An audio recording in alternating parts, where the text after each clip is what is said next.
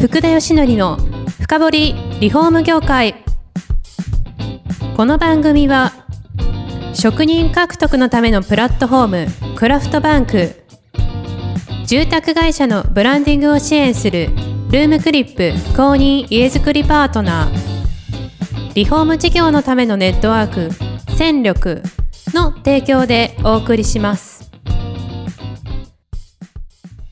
今週も始まりました。福田義則を深掘りリフォーム業界、えー、第3回目にまた新井島さんをお招きしてえー、前回ですねこう雑誌を見た方がいいっていうアドバイス具体的にありましたけれども、えー、コーディネーターとして、まあ、どんなことにこうねポイントを置かれてるのかと、はい、まあ、そんな話を改めて伺いたいと思います、よろしくお願いします、お願いいたします。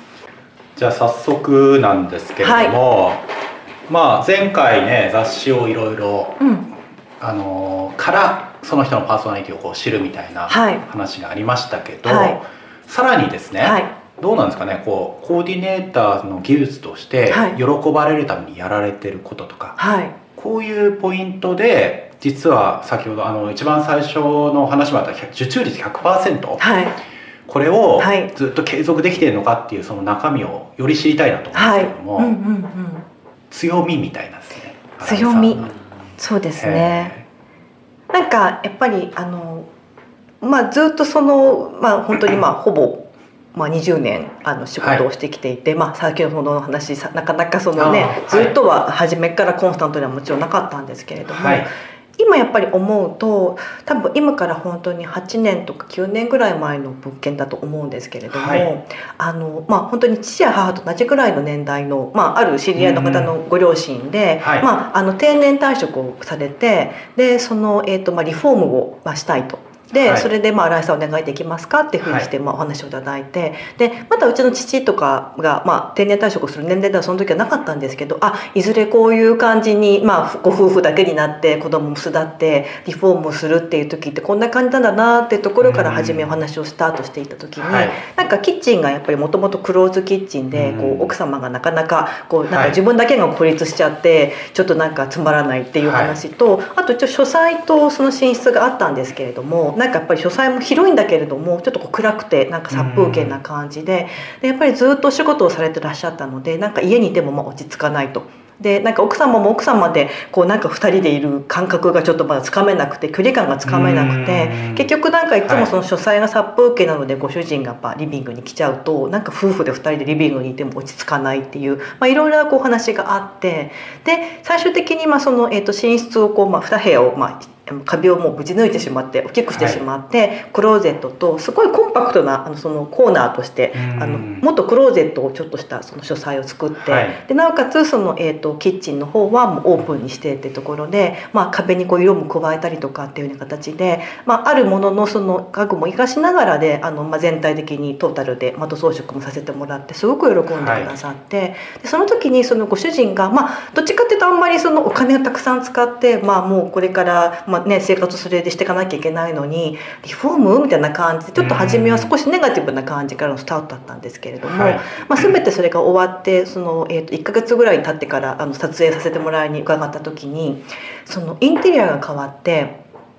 あの、はい、生き方が変わったよってあの言ってくださって。ですごいそれって私はあの感感激をしてというか結構号泣したんですけれども、はい、あのすごく感激をしてなんかそのインテリアって何でしょうねこう今までこうお客様と向き合ってずっと仕事をするって思ったんだけれどもいかにやっぱり寄り添うかなんだなっていうのをその時に今までもそのつもりでいたけれどもその時にやっぱりすごくあそうやってお客様のそのまあ人生というか生活にいかに寄り添うかってことがすごく大事だなと思ったので。はい、そういう意味ではそのいかに寄り添うかっていうところは自分の中では一番、まあ、心がけてもいるしなんかもうそのお客様のことだけを考えてもうまるで自分がその お客様のあの家族みたいな感じの気持ちで、そのやっぱりプランニングをするっていうのはやっぱり心がけているっていうのはやっぱりそのなんか熱みたいなものは伝わるのかなっていうのはあります。だからやっぱりお客様がすごくこうプレゼンをすると何でしょうこう感激してくださるというか。はいこういうようにしたかったんですってやっぱり言っていただけるっていうところを、まあ、出すためにはやっぱりどれだけ自分がやっぱりそのお客様に寄り添って考えられるのかなっていうのはやっぱり思いますね。うんいや人生変えるってでもすごいですね。もう感激しました本当に。うん、えーいや私なんか普段はリフォーム業界でこう取材したりとかしてても、はい、どうしてもそのインテリアまでは踏み込んで提案してること多くはないんですよね。うんうんやっぱりなんかそうなってくるとどうしても家具とかインテリアってすごく生活暮らしにかかる部分すごい大きいじゃないですか。はい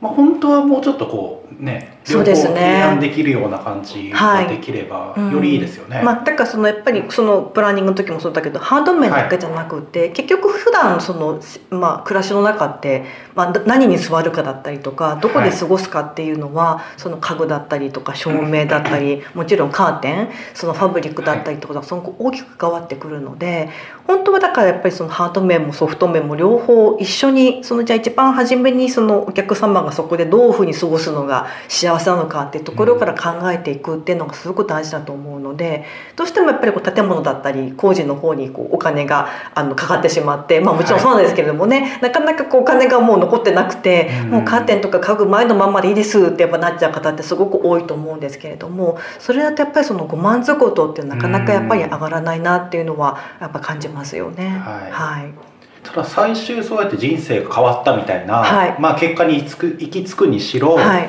最初のこう提案の段階で、はい、こんなになるのかみたいなものを見せられると思うんですけど、そういった準備とか、例えばそういったプレゼント機構を見せるものっていうのは、はい、結構いろいろ作り込みとかされるんですか？そうですね。なので必ずそのお客様からヒアリングをして、えっと、はい、私はコンセプトっていうのを立てるようにしてます。でコンセプト。はそのインテリアイメージではないので、要はよくなんかナチュラルとかエレガントっていうのがこうコンセプトみたいになってることが多いんですけれどもそう,、ではなくってなんかそのお客様の暮らしが見えるような、まあ、コンセプト。ちょっとこうキャッチになる言葉っていうのを必ずあの、作るようにしてます。だから多分造語だったりとかもするんですけれども。その人に合わせたオリジナル、ね、はい、例えばなんか空カフェだったりとか、はい、なんか空に浮かぶあの高層階のマンションのカフェだったりとかみたいな感じのイメージで、はい、そういうなんかやっぱりキャッチな言葉っていうのを必ず入れるようにするっていうのと、うん、あとは、えっと、必ずあのパースですね。手書きで、あのパースは必ず書いているのでやっぱりそれがすごくやっぱりお客様も喜んでくださいますね。やっぱ手書きがいいんですかね？なんかまあ CG もねもちろんそのネオだったりとか、今 CG もいっぱいもうもうすごいリアルな写真みたいなものもたくさんあるのでもちろんそれと両方使っていくのがいい,、と思うんですけれども特にやっぱり一般のお客様はなんか CG だとうんって感じなんですけれども、うん、やっぱりそのリアルではないんだけれどもそのスケッチでもなんか人が描いたものっていうのはやっぱりすごくこうずんと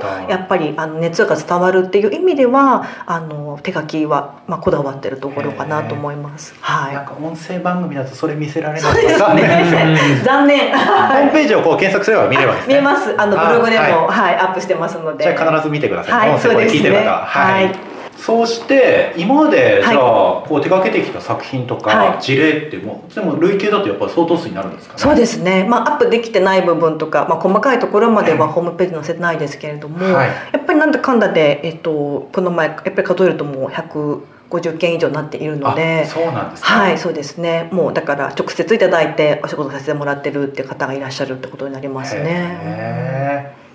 じゃあそのホームページで具体的なこの事例とか見るにしろ、はい、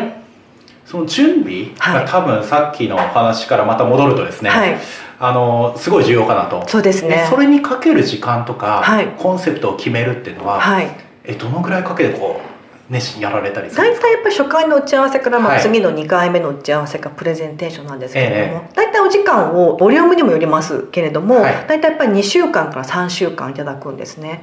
なのでタイトだと本当にまあ2週間だった場合は本当結構タイトですよね。最後の見積もりまで全部出すので,、でオーダー家具とかのデザインまで全部やるので、結構タイトですし大体やっぱり23週間かな。えちなみにその23週間で何に一番時間をかけるんですか？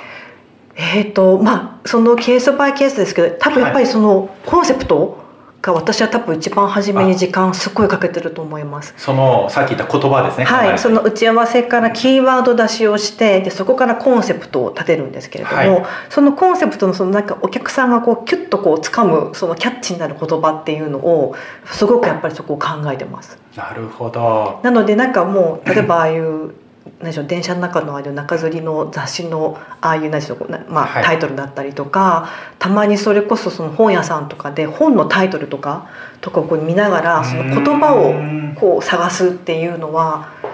ちょっと全然言ってるとは関係ないんですけれどもやっぱするようにしてますね。いやちょっと違うかもしれないですけど生地にもちょっと似てます。あそうですね。一番キャッチになるってところですかね。はい、一番最初文字書けば実はスラスラ書けるんですよ。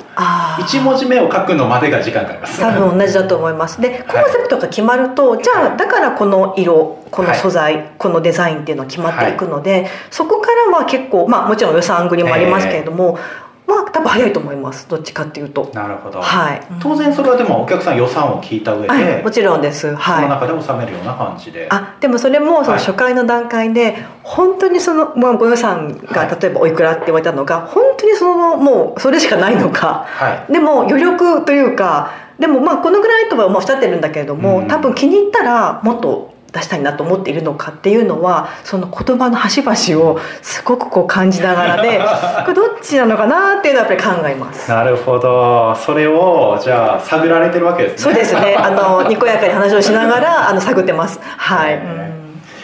いやまだまだ本当は聞きたいことはこう盛り上がってきたわけであるんですけれども、はい、3回目も実は時間になりましてですね、はい、